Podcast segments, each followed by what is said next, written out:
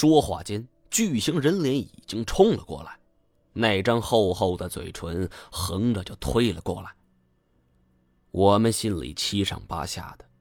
就在此时，我忽然注意到两侧的墙壁上隐隐出现了怪兽的影子，他们在肆虐舞动，似乎是等待机会的捕猎者。我灵机一动，决定冒险一试，单战跳上墙。单战也注意到墙壁上有影子的变化，他怀疑自己听错了，啊，来不及了，跳！巨嘴已经横掠过来，我叫了一声。倒握着飞天爪的钢爪是纵身一跃，贴着墙壁朝着巨嘴飞去，心中默念：“哥们儿，你们可得把我接住啊！”其实我这一招完全是被逼无奈，十分冒险。万一墙壁中的怪兽不出动，我等于是自己跳进了巨嘴里，那没别的招了。单战见我已经豁了出去。一咬牙，也跳了起来。巨嘴就在我们下方，黑洞洞的一片。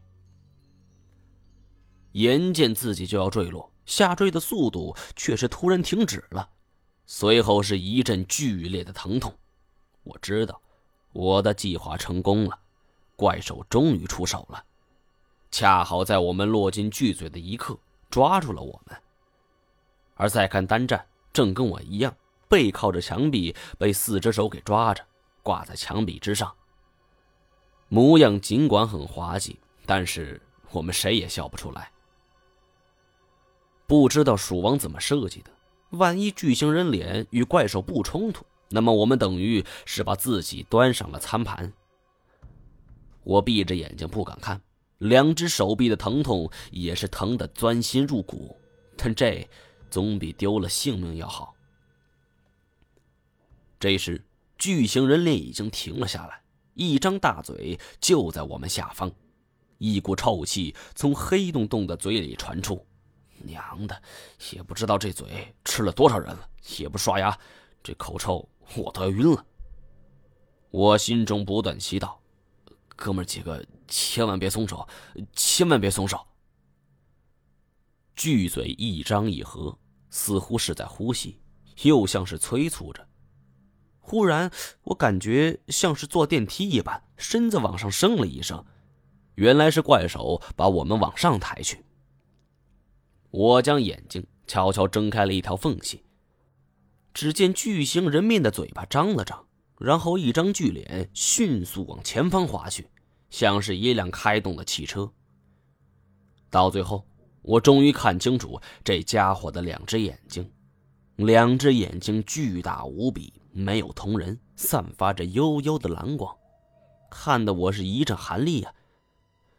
不过幸好，目前最大的危机解除了，我们所要面对的不过是八只怪兽，这玩意儿可比那张鸿沟巨嘴是容易对付的多。我倒转钢爪，勾住了攥住我手腕的一只怪手，这种钢爪是尖锐无比，这指尖是锋锐如刀。一刀划过，怪手已经变成了三段。随后我是如法炮制，一连就斩断了四只手臂，然后帮助单战脱险。我知道，要不是他之前消耗了太多力气，完全自己就可以应付。摆脱了险境，我们这次没敢休息，生怕那张巨型嘴再次回来，急忙朝前方跑去。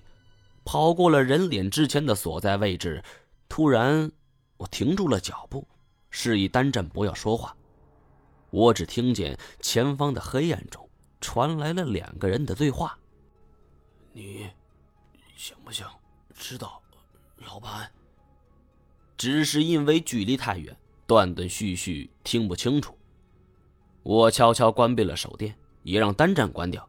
摸索着两侧墙壁，在黑暗中是慢慢前进。刚才没有听错，的确有人在说话，而且绝对是叶欣欣的人，因为这里除了我们，再无他人。有人在，就证明这段路暂时是安全的，就算有雷，他们也已经趟过了。我们脚步极轻，走了百十来米的距离，这才听得清楚。其中一个声音非常熟悉，正是魏长青。哼，吹牛吧你就长生不老哪那么容易？之前已经说过，这属于我的敏感词汇。我不由往前倾了倾身子。哼，所以说跟你这种人就没法说。咱老板不缺钱，也不缺啥，至于冒这么大生命危险来这儿吗？威哥。你也不是一般人，你说没天大的好处，你会冒着丢了性命的危险来这种鬼地方吗？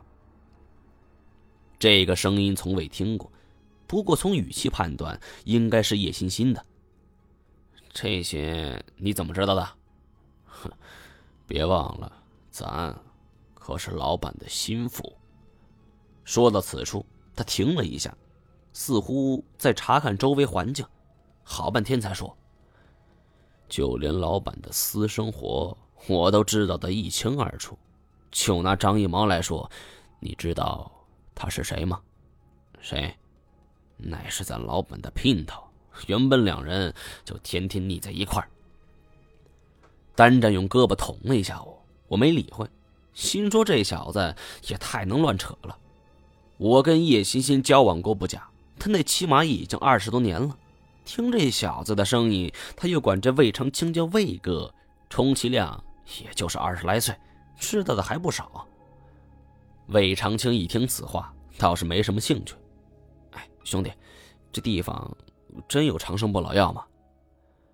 山阴寨的资料你也看见了，那一家子姓乐的，要是没点特殊东西，怎么可能活那么久呢？说完。这小子压低声音嘀咕了几句，饶是隐蔽，但我还是听到了一些。要不说，咱俩合作呢？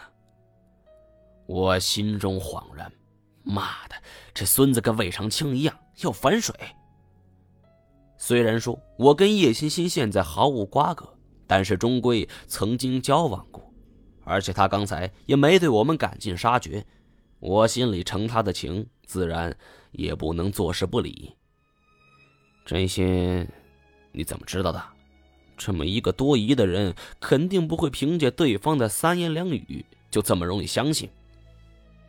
年轻人啪啪拍着什么东西，听声音像是一个本子。不是说了吗？全都在这儿。好了，以上就是我为大家播讲的第九十章的全部内容了。感谢您的收听。